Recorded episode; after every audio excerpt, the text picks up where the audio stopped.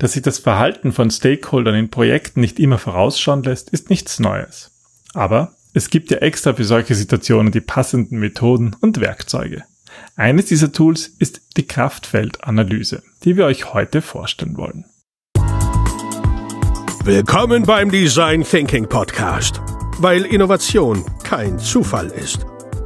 Hier gibt es Tipps und Tricks aus dem Beratungsalltag von Ingrid und Peter Gerstbach, damit du innovative Lösungen entwickelst und erfolgreicher bei der Arbeit bist. Und jetzt geht's los. Viel Spaß! Hallo und herzlich willkommen zum Design Thinking Podcast. Hallo Ingrid. Hallo Peter. Hallo liebe Hörerinnen und Hörer. Wenn es ein Wort gibt, das unsere Arbeit beschreibt, dann ist es das Wort Veränderung. Denn ähm, ja, in unserer Praxis haben wir eigentlich permanent mit Veränderung zu tun und stoßen Veränderungen bei Unternehmen an, oder? Ja, es ist vollkommen egal, ob man von einer Innovation spricht, die sozusagen einen Markt verändert oder interne Prozesse. Wir verändern eigentlich ständig alles. Und das ist auch gut so, weil ähm, es sich weiterentwickeln muss. Und das passiert eben nur durch Wachstum und durch Veränderung. Aber das ist eben nicht so ganz einfach immer. Manchmal gibt es eben Widerstände und genau ähm, das schauen wir uns in der heutigen Episode an, wenn es eben um die Kraftfeldanalyse geht. Ähm, wer hat denn das, äh, dieses Tool entwickelt? Die Kraftfeldanalyse wurde in den 1940er Jahren von Kurt Lewin erstellt. Ähm, das war ein Zeitgenosse von Sigmund Freud, der, ich weiß nicht, ob du das kennst, ähm, da gibt es eine Anekdote, dass seine äh, Geschwister ihn den wütenden Hering genannt haben, weil er irgendwie so eigenwillig und sehr lebhaft war. Und ich finde, wenn man über die Kraftfeldanalyse spricht, dann ist es auch ganz wichtig, ein bisschen über den Hintergrund des Erfinders oder des Entdeckers zu sprechen. Und Levin war halt einer, der ja, der irgendwie die Psychologie in den Stand der Wissenschaft erheben wollte, was damals noch nicht so der Fall war, und sie mit der Physik vereint hat. Also ähm, Galileo Galilei ähm, hat, hat ihn da extrem beeinflusst. Und das ist aber, ist aber spannend, weil er als erster sozusagen auch Gruppendynamiken als solche entdeckt und definiert hat. Und ähm, er ist der Meinung oder er war der Meinung, dass, dass es etwas eines, dass es das eine ist, ähm, ein Individuum in Ordnung zu bringen, also in, im Sinne von mhm. Reihenfolge, mhm. und was anderes mit Gruppen zu arbeiten, weil da eine ganz andere Dynamik entsteht, weil die Rollen sich da auch ändern. Und ähm, das war sozusagen das Hauptwerk von, von Levin, da geht es um, um die Gruppendynamik. Und deswegen ähm, schauen wir uns auch die Kraftwertanalyse an, weil im Grunde geht es da auch um eine Form, eine Art der ja, Gruppendynamik. Was ist denn die Idee hinter der Kraftfeldanalyse? Die Idee dahinter ist, dass Situationen eben durch eine Art Balance zwischen Kräften ähm, aufrechterhalten wird. Und es gibt Kräfte, die Veränderungen fördern und Kräfte, die Veränderungen verhindern oder hemmen. Und damit ähm, Veränderungen überhaupt stattfinden können, müssen eben die Kräfte, die das fördern, verstärkt werden und die Kräfte, die das hemmen, ähm, müssen geschwächt werden. Und das Ziel von der Kraftwertanalyse ist dann eben, die verschiedenen Kräfte als solche einmal überhaupt zu identifizieren und sie dann so zu verändern, dass überhaupt die gewünschte Veränderung stattfinden kann. Mhm. Hast du da vielleicht ein, ein Beispiel, wie man sich das irgendwie ja plastisch vorstellen kann? Naja, ein Beispiel ist, dass ähm, du sitzt gerade auf einem Stuhl, ja, und einerseits gibt es die Schwerkraft, die dich runterdrückt und ähm, die sozusagen dafür sorgt, dass du auf dem Stuhl auch sitzen bleibst. Das ist in dem Fall die fördernde Kraft. Oder dass ich runterfall. Oder dass du runterfallst. Äh, und die Gegenkraft ist aber der Stuhl selbst, weil er drückt eigentlich gegen die Schwerkraft und hindert dich daran, am Boden zu sitzen. Also das ist sozusagen das Brett dazwischen. Das wäre die hemmende Kraft. Mhm. Und das ist ja auch das, was wir bei der Kraftfeldanalyse eigentlich dann so grafisch machen, dass wir eigentlich versuchen, das irgendwie darzustellen, was sind so die, die fördernden und was sind die hemmenden Kräfte. Genau, deswegen braucht man eigentlich auch gar nicht so viel, außer ein Flipchart, ein paar, ähm, ein Flipchart, ein Whiteboard, ein paar Marker und ein paar Menschen. Genau, das bleibt dran, weil wir schauen uns das dann genau an, wie wir das eigentlich immer machen. Aber zuerst noch, du hast ja gesagt, es gibt da ein, ein bekanntes Werk von Kurt Lewin. Ja, das heißt die Lösung sozialer Konflikte. Das ist sozusagen das Hauptwerk von Levin. Und ähm, 1948. 1948 geschrieben, genau. Und ich habe da zwei Passagen rausge, ähm, rausgesucht, die finde ich irgendwie ganz passend oder auch spannend. Und zwar schreibt Levin, Eine Kultur ist kein gemaltes Bild, es ist ein lebendiger Prozess, der sich aus unzähligen sozialen Interaktionen zusammensetzt. Wie ein Fluss, dessen Form und Geschwindigkeit durch das Gleichgewicht jener Kräfte bestimmt werden, die dazu neigen, das Wasser schneller fließen zu lassen, und die Reibung, die dazu neigt, das Wasser langsamer fließen zu lassen, wird durch ein Gleichgewicht der entgegenwirkenden Kräfte aufrechterhalten. Also sozusagen, das, das beschreibt schon diese Kraftfeldanalyse. Es gibt immer verschiedene Strömungen, die teilweise gegeneinander wirken und ähm, die Kunst ist, die so zu fördern oder sie so einzuleiten, dass sie eben Veränderungen, die Veränderung, die man haben will, fördern. Wenn beide gleich, Kräfte gleich groß sind, dann passiert irgendwie gar nichts. Das heißt, was muss ich machen, um etwas zu verändern?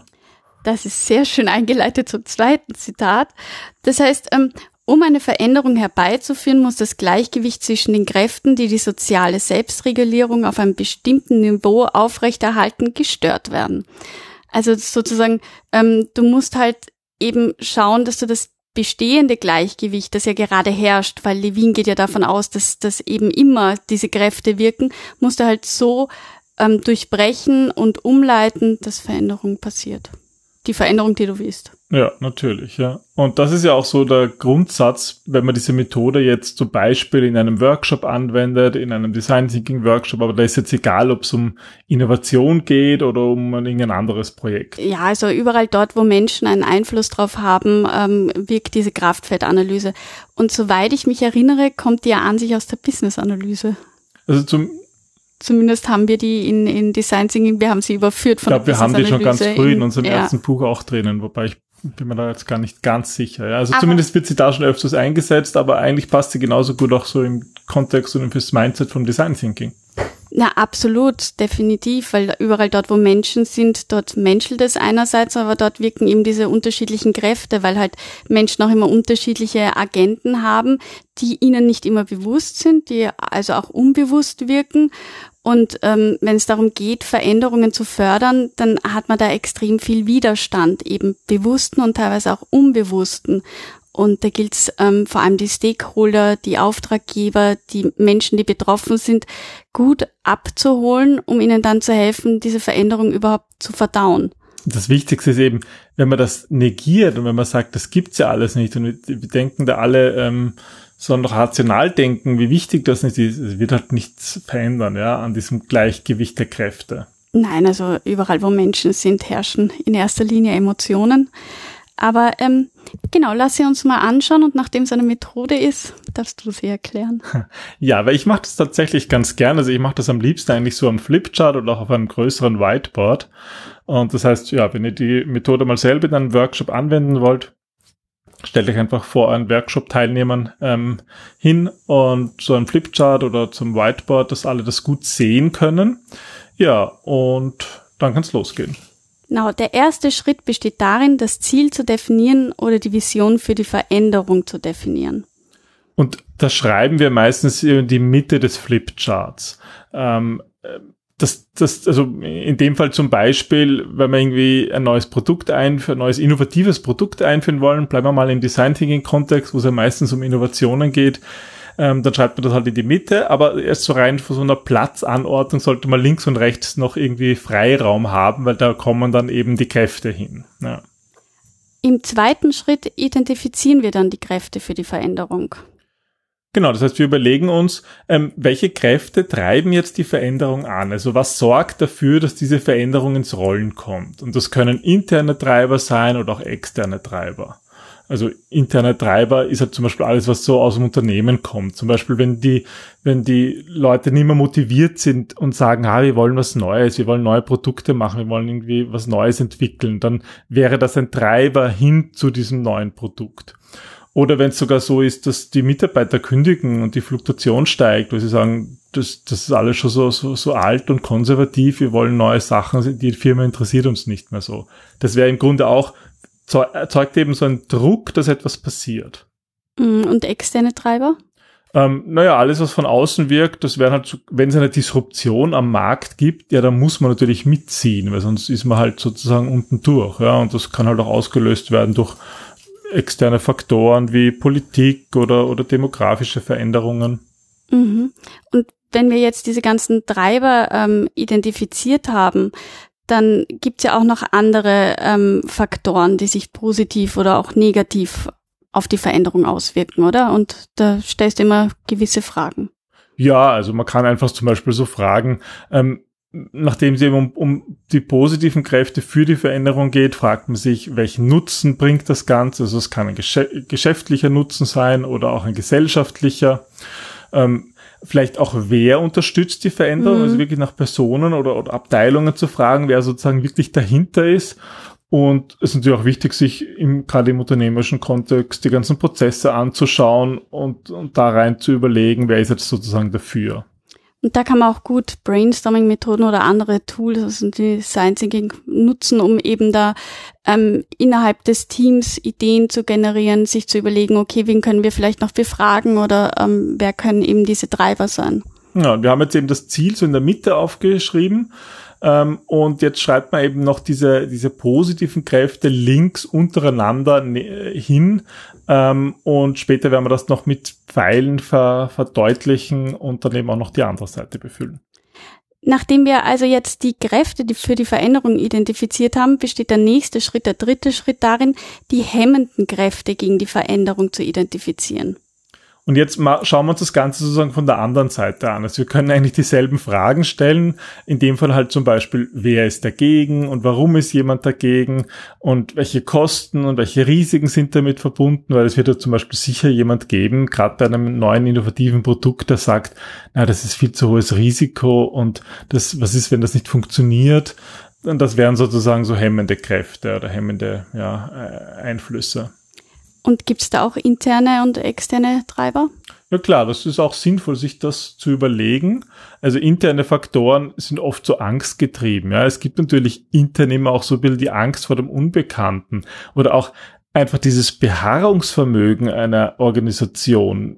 Wenn zum Beispiel einfach gesagt wird, so haben wir das immer schon gemacht, mhm. ja, ähm, dann, dann ist das natürlich eine hemmende Kraft, die wirklich so intern aus der Organisation kommt. Und die externen Faktoren?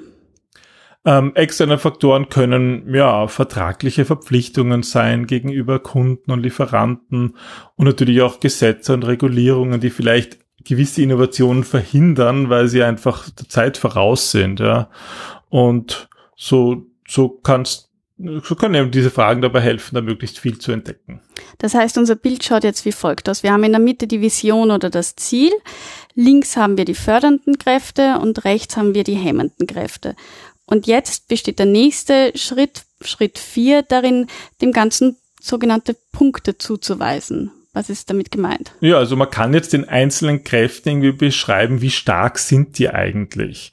Und ähm, man kann zum Beispiel Punkte vergeben, eins bis fünf oder eins bis zehn muss man sich halt überlegen, wie man das machen will.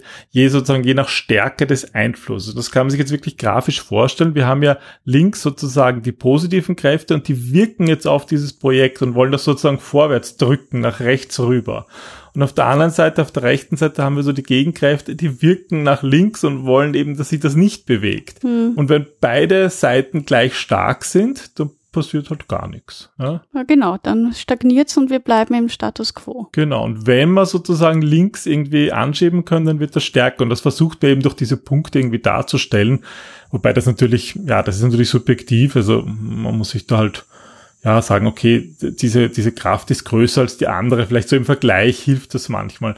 Und was halt visuell auch hilft, dass man dann um diese Benennungen der Kräfte ähm, ähm, Pfeile macht und einfach mhm. die Größe der Pfeile ähm, anpasst in den vergebenen Punkten. Also eine große Kraft hat dann natürlich einen, einen großen Pfeil oder einen dicken Pfeil. So kann man dann das visuell auch schön darstellen. Und nachdem wir das visuell dargestellt haben, geht es eigentlich im letzten Schritt darum, das Ganze zu analysieren. Genau. Also ich finde schon, dass das allein diese visuelle Darstellung wirklich schon hilft, ein Gefühl dafür zu bekommen. Ja. ja, wobei man sagen muss, diese ganze Methode ist halt sehr subjektiv. Also deswegen hilft es da auch wirklich mit einem Team zusammenzuarbeiten, wo man mehrere Perspektiven auch reinbekommt. Ich mache deswegen auch oft gar nicht so Punkte, weil das ist zu werten. Das suggeriert so, dass man da jetzt sagen kann, das ist doppelt mm. so groß wie das andere mm. und das stimmt aber eigentlich nicht. Also deswegen mit der Größe der Pfeile reicht's oft, aber manchmal manchmal kann man halt ganz gut diskutieren, wenn man über Punkte nachdenkt. Ja. Ja, und ähm, aus diesem Ergebnis heraus kannst du dann entscheiden, ähm, ja, was sind die fördernden Kräfte oder auch ähm, welche Kräfte möchtest du vielleicht fördern, welche kann man vielleicht abschwächen? Und wie kann man aus diesem Stagnationspunkt herauskommen? Wie kann man Veränderungen überhaupt wirklich anschieben? Also da kann man sich natürlich auch anderen aus dem Risikomanagement nehmen, wo man auch überlegt, okay, es gibt ein Risiko, das man identifiziert hat und zu sagen, was kann ich jetzt machen, damit dieses Risiko geringer wird?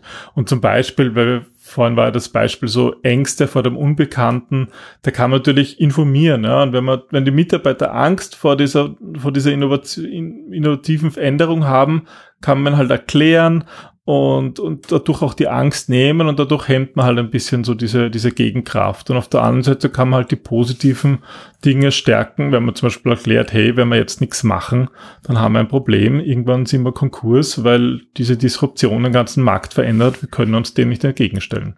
Ja, wir nutzen diese Methode sehr gerne eigentlich ähm, und auch relativ häufig, weil es darum geht, du kannst die Sachen halt schön visualisieren und dadurch bekommt man ein gemeinsames Bild, über das man mal sprechen kann. Und ähm, man holt das Team auch dort ab, wo alle stehen quasi. Also es wird einfach auch ausgesprochen, was, was vielleicht gerade hemmend auch auf einen selbst wirkt oder fördernd. Und was halt das Schöne ist, wie immer im Design Thinking, und ich finde, da eignet sich gerade diese Methode gut, sie lässt sich halt auch super kombinieren mit anderen Design Thinking Methoden. Mm. Du hast ja vorhin schon genannt, natürlich so Kreativitätsmethoden kann man nutzen, um Kräfte zu finden, zu identifizieren. Aber man kann natürlich auch, ja, aus, aus empathischen Gesprächen und aus Insights, die man gesammelt hat, das haben wir in vielen anderen Episoden schon erklärt, wie das funktioniert, kann man die, das auch nutzen, um sozusagen Ideen zu bekommen für solche Kräfte, damit man da ein möglichst realistisches Bild von der Situation bekommt. Mhm.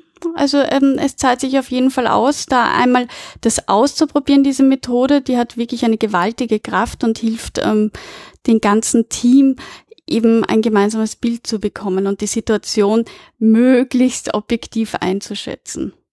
Ja, wenn ihr mehr darüber wissen wollt oder ein bisschen nachlesen wollt, ähm, dann könnt ihr natürlich in unsere Bücher schauen. Wir verlinken, verlinken ähm, die Bücher, ähm, wo wir diese Methode auch beschrieben haben. Und auf der Podcast-Website gibt es auch ein Beispiel, wie jetzt so eine Kraftfeldanalyse aussehen kann. Die Website zu der jeweiligen Podcast-Episode findet ihr immer über die Nummer der Episode. Die hatte bei uns mal die Nummer DT, in dem Fall 424 und unter gdt.li slash dt424 findet ihr ein Kurzurl Richtung dieser Podcast-Episode und da findet ihr auch ein Bild von so einer Kraftfeldanalyse, wie das in der Praxis zum Beispiel aussehen kann. Ja, dann wünschen wir euch viel Erfolg damit, viel Spaß bei der Methode beim Ausprobieren. Ja, ihr könnt das überall ausprobieren, mal vielleicht auch ähm, im Privaten, vielleicht auch in Kindern und die Kinder nicht ähm, das Zimmer aufräumen wollen äh, während in den Ferien oder natürlich auch im Business-Kontext, ganz besonders natürlich im Innovationskontext. dann viel Spaß. Das wäre doch auch mal eine Innovation. Was? Kinder, die immer brav sind. Kinder, die immer brav sind, ich weiß es nicht, sonst wären es keine Kinder. Das gehört dazu. Also dann bis zum nächsten Mal. Tschüss. Tschüss.